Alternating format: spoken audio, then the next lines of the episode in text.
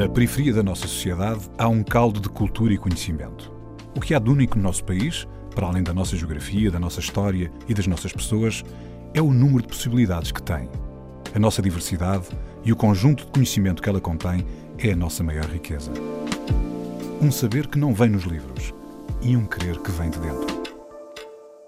A Antena 1 entra agora na Cidade Invisível, um sítio que está mesmo à nossa frente, mas normalmente passamos-lhe ao lado.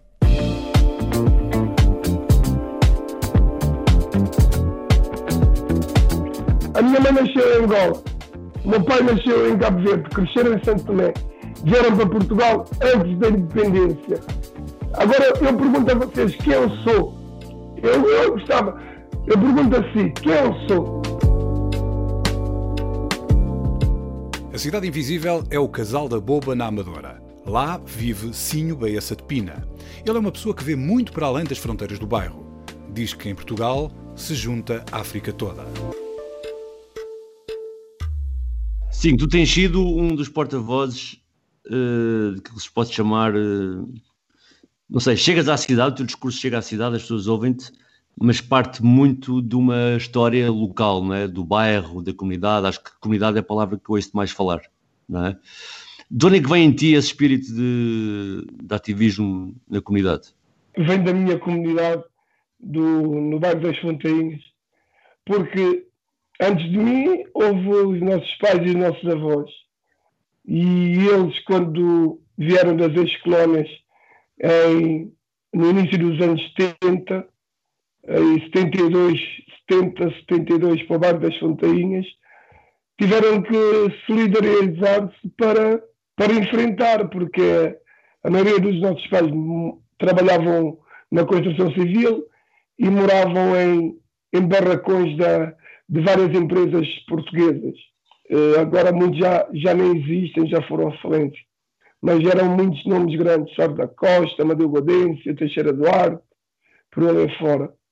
E, e vieram construir que parte da cidade nessa altura? Estavam dentro da cidade e fora da cidade, porque havia, havia casernas em Alfragide, como havia Alcobaça, como havia no Algarve. Tínhamos o, muitos homens das fronteirinhas que iam para o Algarve vinham de 15 em 15 ou de mês a mês para Lisboa.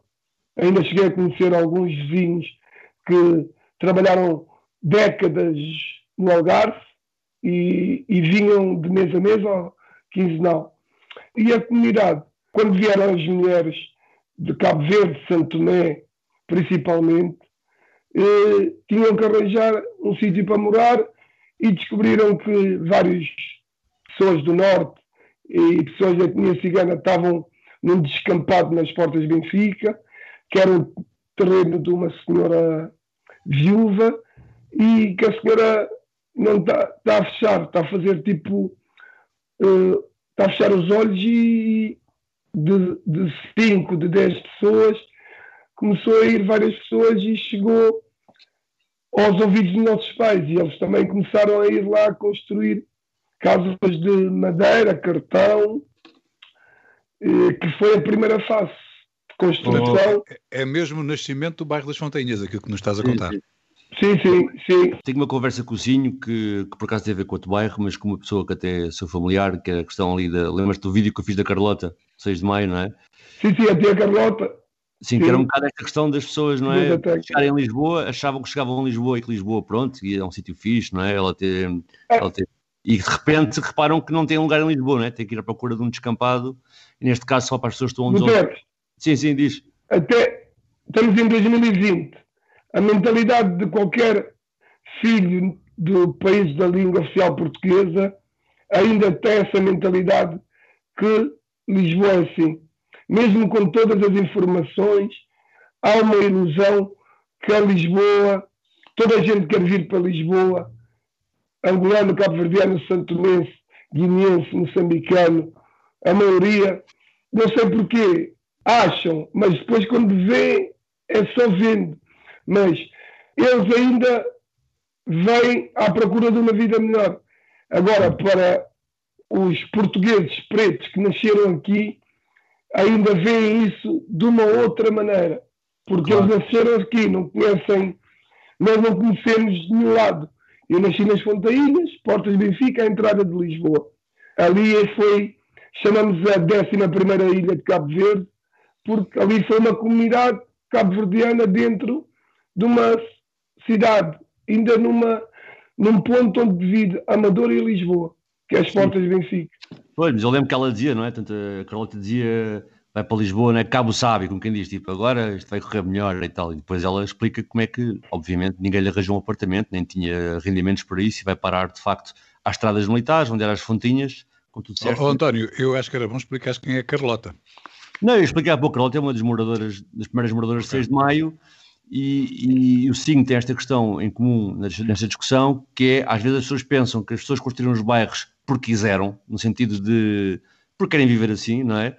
E poucas pessoas têm noção, quem veio para cá morar, não é? nas primeiras vezes, de facto não tinham onde ficar, não arranjavam apartamento, não tinham acesso a empregos eh, com qualidade para poderem, além da questão mesmo de não alugarem a negros apartamentos, e portanto as pessoas foram onde havia descampados, não é? Construir bairros que eram de, de facto deixavam elas viver. E mesmo assim, e acho que podes contar isto, sim, nos Fontinhas acho que foi igual, porque não era só haver um descampado, porque construir o bairro foi uma luta, não é assim? No início, havia construção que era derrubada pela polícia.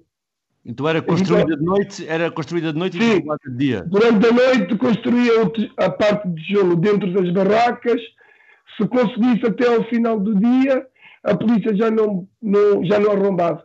Mas houve trabalhos que foram apagados a meio, como a minha mãe me contou, que éramos pequenos, que faltava pouco para acabar, e a polícia queria arrombar, que o meu pai e os vizinhos entraram tudo dentro de casa com as crianças e, e fizeram pé que a casa já estava pronta, que não vão sair e pronto, a polícia lá decidiu ir embora.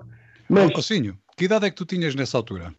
Eu só fui para as Fontainhas aos seis anos, praticamente cinco, seis anos, quando a minha mãe comprou um televisor e um frigorífico. Mas olha, a idade dos sonhos é precisamente o nome da primeira música que tu escolheste, que é do Beto. Quais eram os sonhos que tu tinhas, assim muito rapidamente, os sonhos que tinhas nessa altura, que, quando te mudaste para as Fontinhas? Lembras-te? De um, pelo menos? É pá, nós, nós ali no 6 de maio eh, fomos diretamente para uma creche que era das irmãs, que são das irmãs dominicanas do Rosário. Eles é que fizeram o papel do Estado naqueles anos. Tínhamos o apoio cristão que eram fundos europeus que mandavam alimentos, que as famílias iam levantar por senhas. Eram senhas com, para levantar por cada tipologia de família. E Mas e havia, havia oportunidade para sonhar ou não? Não, não. Aquilo, o sonho era ter barriga cheia e acordar bem. Os, para os nossos pais era, era que os filhos estudassem, e eu ainda não lembro naquele tempo, mas mais tarde os pais queriam que os filhos estudassem para serem alguém. Então vamos, ouvir a tua primeira, vamos ouvir a tua primeira música? Sim. Beto, a Idade dos Sonhos. Voltamos à conversa daqui a pouco. Rest in peace. Rapaz, juventude de hoje em dia castanada é bonito, ou não, Beto? É sim, senhor. E mesmo assim, se nem tem idade e nem sonha, mas cuidado, já? Yeah, yeah.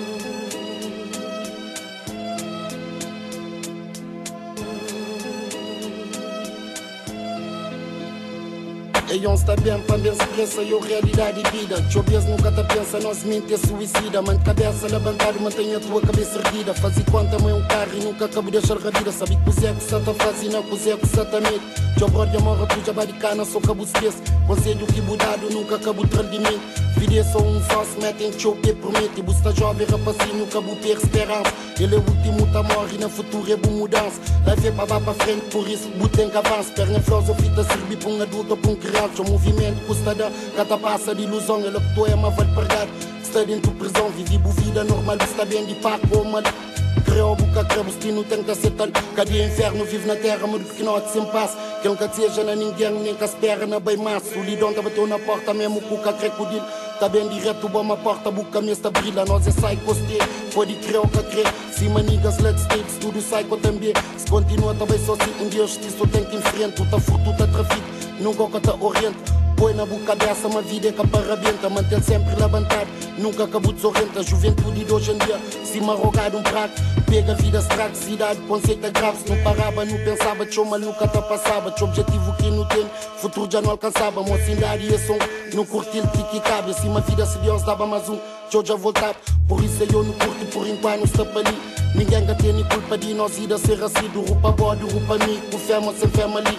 Ninguém tem culpa de nós ir ser assim, ser assim, ser assim, ser assim, ser assim. Idade dos sonhos, realidade da vida. Muitas vezes não pensamos a nossa mente é suicídio. Idade dos sonhos, realidade e life. Que eu penso nunca te pensa, a nossa mente é sua saída dos sonhos. Realidade da vida, muitas vezes não pensamos a nossa mente é suicídio. Idade dos sonhos realidade e life Que eu penso nunca te pensa, nosso mente sua sai. Minha poesia é imigrante por azar Nasci e criei na meio de pobreza Então minha vida foi assim, cadastro por oceano Curto e fazer um plano para um futuro melhor. Sunha tá me sunha, mas não passei um doutor. Um escritor talvez, mas coisas da para torto Vira-te baby com fuma, acima se fosse um desporto. Chega na casa no estado, perdi chave, bate forte Agora se encara, bocota, fala-se, pode Mas tira e mora mim, jogando e Conceito de sempre, hoje a vida coisas. Vá no teu caminho, busca o teu sentido. Conceito é para o homem, que é para guarda e para prática Quem diz que é puros fecha, que põe e salva a vida. Para se vou crer, faz e modo crer. Não nasce no mundo mais evolutivo que nosso país Mas esse pensamento é mais positivo que de nós. A Idade dos Sonhos, Beto. A Cidade Invisível é o casal da boba na Amadora e estamos a falar com Sinho Baessa de Pina Sim, estavas a falar há pouco com, com, dos seis anos de idade, quando uh, mudaste para as Fontainhas, para uma casa construída pelo teu pai. Como é que foi a vossa vida a partir daí uh, no bairro? Eu posso dizer que no meio disso tudo fui, fui abençoado porque tive, tive pais, tive pais e dentro do, do da família, mais a comunidade, que que nos tentaram proteger à sua maneira, com, com as ferramentas que tinham em mão. Se calhar de hoje, muitos jovens, ah, os pais eram isso e isso, mas eu agora vejo, com as ferramentas que tinham em mão, foram heróis, foram heróis invisíveis eh, dentro da sociedade portuguesa. E continuam a ser. Por isso eu prezo sempre a memória dos, dos meus grandes, que eu lhes chamo guentes grandes. Os guentes grandes da comunidade são os anciões que não tiveram aquele título, mas para mim são os anciões da comunidade, em várias facetas e momentos da vida. E eu ali senti-me privilegiado, porque meu pai uh, foi cantoneiro, meu pai faleceu em 2000, eh, foi cantoneiro da Câmara Municipal da Amadora durante 26 anos.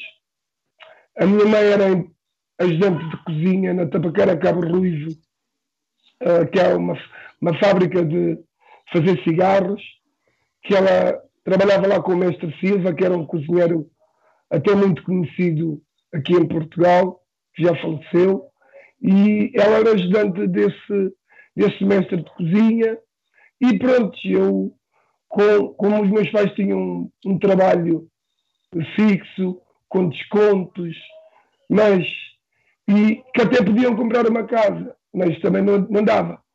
E também pelo espírito do meu pai, que o meu pai era muito ligado à família, ele não ia largar a comunidade para ir comprar uma casa, mesmo tendo as condições.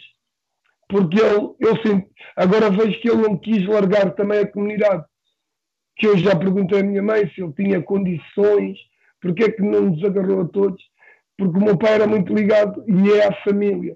Oh, oh sim, qual era o nome do teu pai? Luciano Silva de Pina. O senhor Luciano, vamos fazer uma homenagem ao seu Luciano, porque tu estavas a falar que tinhas sido muito privilegiado, tinhas vivido, tinhas começado a tua vida tendo estes pontos de referência, não é? E que, no fundo, estes pontos de referência são os pontos de referência da maior parte das famílias portuguesas. Eu gostava que tu me dissesses exatamente quais eram as, as grandes, uh, os grandes ensinamentos que o teu pai te deu durante a tua infância, as coisas mais importantes que tu retens ainda hoje, assim, a jeito de homenagem que lhe possamos fazer, aquilo que, que faz parte de ti como homem hoje ainda e, e que ele te deu na altura. Bem, é, é um bocadinho complicado falar assim. O meu pai toda a gente da comunidade o, o conhece. o meu pai, o uh, Luciano Silva de Pina, e a minha mãe, Ana Maria Rebalo Baessa de Pina. Rebalo não, Rebelo, que ela diz que é Rebelo que puseram Rebalo. Que até nos apelidos aqui trocaram. Uh, essas duas pessoas foram importantes para mim e agora vejo também foram importantes para, para a família e comunidade em geral. O meu pai era muito conhecido na, na, na comunidade e, e, o meu pai era conhecido como o senhor muito rígido, muito rígido com, com valores. Ele prezava, prezava muito os valores na família e, e ele dava muitos corretivos, por exemplo, tipo a, a mim, ao meu irmão, aos nossos irmãos, mesmo à família, sobrinhos, os nossos amigos que estavam à nossa volta, estivessem à nossa volta, ele fazia o papel de pai de nós todos. E era no, a nossa volta na nossa comunidade, nos anos 80, era assim. Cada pai de cada amigo nosso era um pai nosso. O respeito que tínhamos para o nosso pai quase era igual com outros pais mais ligados à, àquela, àquela roda de família. Que era, e, e havia muito respeito porque o meu pai chamava atenção, cascava e os pais vinham até agradecer, porque tinha, o meu pai, como era cantoneiro, girava a Amadora toda e estava sempre a, a ver toda a gente. E se nos apanhassem fora da zona, e pá, era corretivo para casa, às vezes levava cada filho a cada casa, olha, viu o teu filho ali. Uh, meu pai era tipo um polícia dentro da zona. E com, ele e vários, que eram maioria cantoneiros da Câmara da Amadora, como eles têm facilidade de acesso a andar na cidade, nos transportes, se eles vissem cada filho, por exemplo, ali no Estrela da Amadora, ao pé do Bingo, Cova da Moura, Continente, fora da zona, eh, podes crer que quando chegasse a casa o teu pai já sabia, porque eles tinham uma rede de contato que era impressionante. Todos os filhos estavam controlados. Se fosse para a zona de Benfica, era tipo uma coisa absurda, grave. Olha, viu o teu filho ali em Lisboa, ali para Sete Rios, era uma coisa grave que os pais. O que é que acontecia? O que é que acontecia se, se fosse apanhado na zona de Benfica? É corretivo, chegas a casa, depende do, do corretivo do teu pai. Cada pai dá o seu corretivo. Eu evitava. Olha, já voltamos à conversa, Sinho. A, a música que escolheste, uma outra, foi do Ajaman. Jazz No Secret, portanto já não há segredos. Vamos ouvir? O Ajaman. Antes de ouvir, eu queria dedicar essa música a todos os. toda a gente que passou nas fontainhas, meus amigos, de todas as zonas, meus amigos que, que viajaram, emigraram eh, nos anos 90, porque Portugal não, não lhes dava condições, aqueles que saíram da cadeia emigraram também logo, porque estavam com medo que pudessem ir de novo. Até eh, que agora vejo no Facebook que a gente tem uma rede de contato que eu vejo que muitos já deram a volta à vida, muitos conseguiram se ingrar, formar, ter família. É, é uma música dedicada a todos eles. Eles entendem. Yeah? Então, I Jaman Jais No Secret.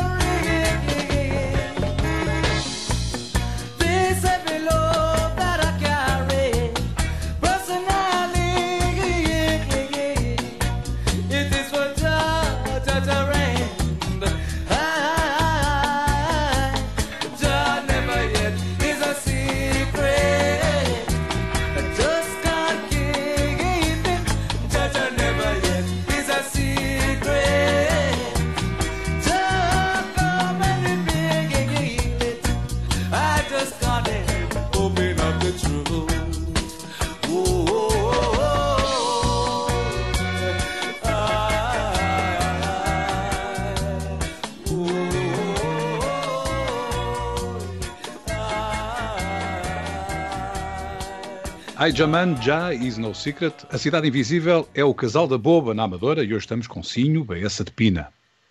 Sim, tu há pouco falaste que Lisboa era zona vermelha, para quem saía das fontinhas, e agora no fim, nesta dedicatória, também falaste daqueles que, que foram do bairro para a prisão e que assim que saíram tiveram que sair de Portugal para mudar a sua vida e tentarem endireitar. Agora a minha pergunta tem um bocado a ver com isto, não é? Porquê é que Lisboa, o resto da cidade, ser zona vermelha e, e porquê que o pessoal não, não se consegue safar aí no resto da cidade e tem que ir embora? Epá, eu quando eu disse que era zona vermelha, mas para, nós já, para nós que nascemos aqui, daquela geração 76, a malta dos 86, para nós já não era uma zona vermelha, porque não ouvimos com os nossos pais. Os nossos pais diziam para a gente não sair, aí é que saíamos. E não sentíamos que estávamos a ir para uma zona que não é nossa. Eu falo com qualquer jovem nascido nas portas de Benfica, que ali dava para ver tudo, é logo, uh, temos tudo, todas as condições que toda a gente tinha, transportes, mercado, nós íamos com as nossas tias vender peixe ali na praça, ficávamos à coca da Polícia Municipal para fugir com o peixe, por exemplo. Já era uma maneira de dizer ao pai: olha, eu vou para, para a praça ajudar a, a tia tal, que pode vir a polícia e ela não consegue correr com o peixe. E começamos a, a filtrar. Íamos à casa de senhoras portuguesas. Mas oh, assim, assim, espera, antes de seguires, conta-me lá essa história de correr com o peixe, pá, porque isso tem ar de ser, de ser isso, era, isso era, agora, isso era à volta do mercado de Benfica, não? Sim. Portanto, não era, dentro, não era dentro do mercado, era à volta do mercado. Não, à volta, à volta do mercado, a comunidade cigana, a comunidade negra, a comunidade cigana com roupa, a comunidade negra com, principalmente as peixeiras, que iam buscar peixe durante a noite em Castedré e durante o dia ficavam ali na Praça de Benfica, logo sair, sais abaixo das fontainhas, vais em frente, viras à direita, elas paravam ali naquele ponto. E nós, rapazinhos, pá, que era um pretexto também para, para sair do bairro, pedíamos a nossa mãe, olha, vamos com a tia, com a tia tal, com a dona Chabelota, as pessoas que iam lá vender, que eram dezenas de peixeiras, também que vinham do bairro 6 de Maio, e, e, e, fim de semana, por exemplo, era uma enchente, a gente Enquanto mas a vossa função, o que eu achei graça é que a vossa função era correr com o peixe, portanto vocês sim, sim. pegavam no peixe e corriam, é isso? Porque a polícia tomava o peixe, levava para, para a esquadra para ir dar lá à família deles, dividiam o chicharro, os carrapaus, no verão principalmente, que era. E, e, e, depois as senhoras aqui de fora tinham clientes, estás a perceber? Tinham pessoas que, que iam lá por causa delas, do tratamento que davam ao peixe da maneira que, que tratavam o peixe para o cliente, porque eu via isso. Porque é que elas podiam entrar na praça e ir lá comprar, mas compravam aqui, era mais barato, e também, se calhar não era só por preço, era pelo tratamento, cortar o peixe, escamar, que elas faziam mesmo ali, com um balde de água ali ao lado, e esse escamando, preparava o peixe. E pessoas de classe média alta iam comprar lá sem nenhum tipo de preconceito, porque sabiam que o produto era fresco, que vinha de Cachodré. Naquela noite, as senhoras não dormiram. Passaram a noite a comprar peixe em Cachodré fresquinho, vêm no 58, param em casa, põem, agilizam cada a, a bacia e em cima da cabeça toca ir para a praça até a hora do almoço. Ficavam lá mais ou menos até meio-dia, uma hora. Tu estavas a dizer que as zonas vermelhas acabam por ser imateriais, não é? E uma, uma zona vermelha material é uma coisa que nós podemos derrubar, não é? Uma coisa imaterial é bem mais difícil. Ah, pois é. É isso que não depende já de ti. Eu posso ir onde quiser, mas não posso usar tudo o que eu quiser. Não, não, não tenho código de acesso. Há um código de acesso que não chega a mim. Eu lembro que quando fui comprar a minha casa, fui o sim normal para ir comprar uma casa. Olha, quero comprar uma casa. Bem, eu sou vigilante, estou efetivo, posso comprar isto. E a minha esposa também está efetiva. Fui lá, olha, como era para comprar. Era, era burocracia dali, dali, dali, fiadores. Depois falei isso, um dia estava a fazer uma ronda com o rapaz de um banco que eu carregávamos uh, as caixas multibanco dentro do centro comercial onde eu trabalhava e eu, ele viu-me chateado. Ele, Pina, o que é que se passa? Pá, eu quero comprar casa, fui ao banco e estou-me aí com boi de entraves. Pá. E, e ele disse, mas queres comprar casa mesmo? Sim, sim. Olha, vai ter comigo então amanhã, quando saíres do, do turno. Saí às quatro, fui lá, ele pediu-me o meu cartão de cidadão. E ele disse que amanhã me dava resposta. O outro dia já estava tudo tratado para eu comprar a minha casa. Hum. Estava tudo tratado. Eu disse: não é preciso nada, não é preciso fiador, não é preciso aquele papel, tudo. Não. E eu interroguei, mas, mano, eu fui ao, fui ao banco, eu, ah, opina, não, não, isto não é assim, tu pensas que é isso assim? Estás a ver? Isto foi um dos vários exemplos que eu comecei a dizer.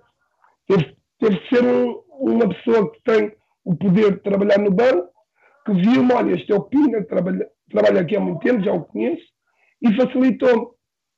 Teve, teve que ser por aí, porque se eu fosse eu, cidadão José Pina, e chegar numa, numa instituição bancária e fazer isso, logo não vão pôr entraves com vários com várias burocracias lá, lá está isto abrange em todas as áreas estás a ver Sim, voltamos à conversa daqui a pouco. Para já vamos ouvir mais uma música. Qual é que tu escolhes? Eu tenho uma música do Beto Dias que eu gosto muito, que é Unidade e Amor, que é também uma música que ouvia-se muito lá na zona, que também alimenta a esperança de unidade aqui no, nesse país. Vamos então ouvir Beto Dias, Unidade e Amor.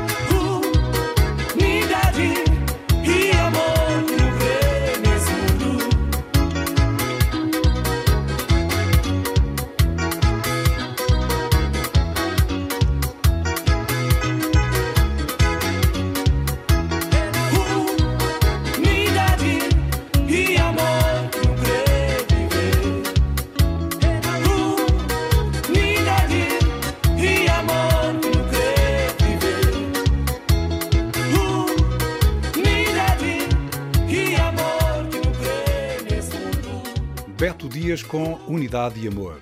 Sim, e agora, e tratando das gerações futuras, há pouco estávamos a falar do Sr. Luciano, teu pai, que, que tu descrevias como sendo uma pessoa que dava corretivos, e esses corretivos agora sabem bem, não é? Passado estes anos todos, eles sabem bem.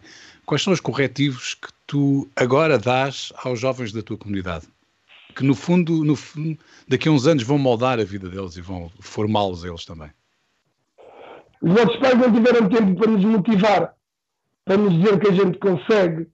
A gente dizia que queria isso, nossos pais, por exemplo, em arte, isso era tudo coisa nada, é, preferiam se calhar que ou trabalhas ou estudas, se pensares qualquer sonho por ali além, é, não havia, mesmo na comunidade, não havia aquele espírito de, que, de, de motivação, de motivar para, para outras coisas, não havia. Eu agora motivo os meus filhos para aquilo que eles querem fazer e eu, como pai, tentar, tentar não fazer tudo para dar aquele empurrão.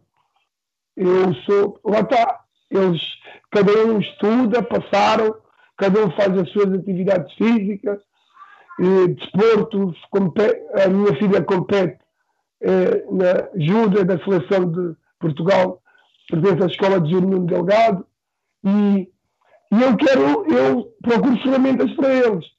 Agora, eu sei que falta, para falar da comunidade, eu tenho que falar o que é que o poder local e o poder central estão a fazer para as comunidades. A partir daí, quando o, o poder local estiver a trabalhar, porque ainda não há políticas positivas que engloba as comunidades, que os membros da comunidade sejam os próprios agentes da mudança. E, e já está na hora de, de dar, dar oportunidade aos agentes da mudança. Porque se vens cobrar-me, ah, vocês isso, isso, sem me dar ferramentas e oportunidade de estar lá, não tens moral para vir-me dizer que eu tenho que fazer. Há ferramentas. Isto já pode ser. Há que fazer uma reparação nos afrodescendentes em todas as áreas que sabemos que já estão estudadas. A professora Cristina Rondão já disse, eh, no público tem lá muitas histórias eh, que vários jornalistas, trabalhos de vários ativistas, jornalistas, antropólogos, está aí o Mano Guterres, há muito trabalho que está aí e não está a ser usado para quê? Pôr na prática, não é agarrar aquilo no papel e não, é pôr em prática, ir ter com os agentes da mudança. Os instrumentos são outros, não é? Uh, e falta muitos instrumentos para as comunidades, mas estás aí na luta. Estás aí na luta com a Associação dos Cavaleiros de São Brás, estás na luta na rua, ainda agora há pouco tempo, na manifestação antirracista, não é? Isso também é um bocado, não, não é um corretivo o teu pai pode passar, mas é um, algo empatia que queres que as pessoas tenham, não é? Que o pessoal da comunidade se mexa, que vá para a frente, que lute. É um bocado por aí o que se tem que fazer agora? Para além da minha escola de vida, eh, fui saindo também à procura de, de respostas e algumas coisas que eu tinha e, e conhecer vários movimentos, associações, eh, ir a várias palestras que eu. Eu, por exemplo, eu fui ao STE e, e essas universidades à pala de, de, palestras que me interessavam, senão eu nunca punha pé numa universidade. Eu estudei até o sexto ano e eu chegando lá, depois usar a minha voz e os alunos virem virem-me dar props, por exemplo, alunos, e, e questionar professores, historiadores, com a minha vivência, eu sinto que estou a contribuir a levar ferramentas para as pessoas que não têm conhecimento, que querem ter, não têm, porque isto é um processo de reeducação. A sociedade está a passar por um processo de reeducação também.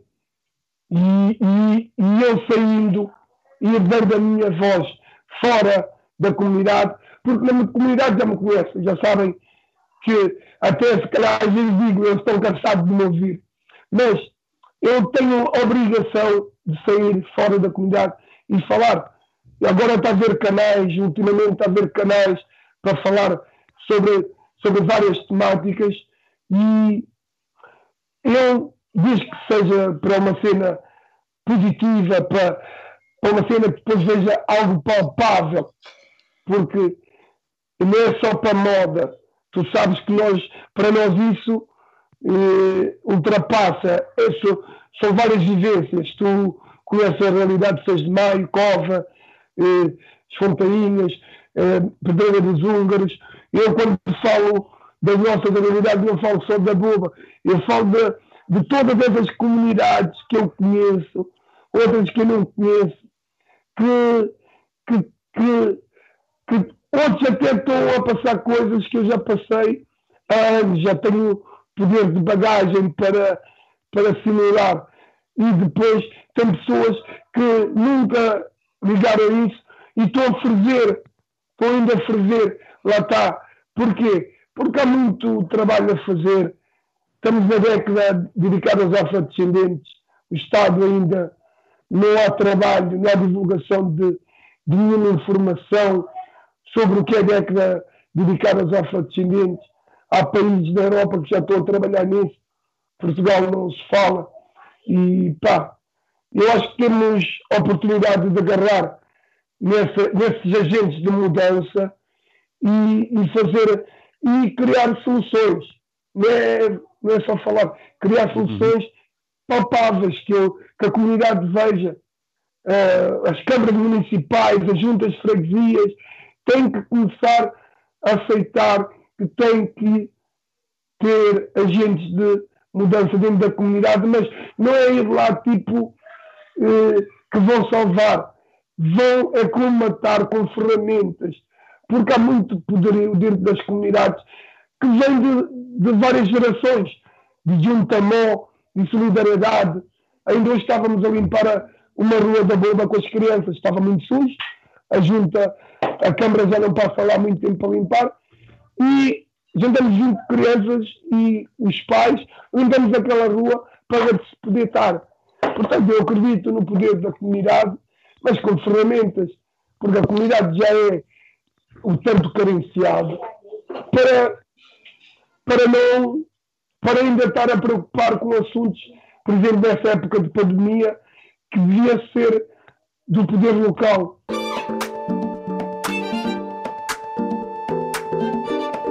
Sinho Baessa de Pina. Ele é uma pessoa que vê muito para além das fronteiras do bairro. Diz que em Portugal se junta a África toda. A Cidade Invisível é o casal da boba na Amadora. Cidade Invisível, um programa de António Brito Guterres, João Pedro Galveias e Sérgio Noronha, com produção de António Santos e concessão sonora de César Martins. Também disponível em podcast, nas aplicações RTP Play e em antena1.rtp.pt.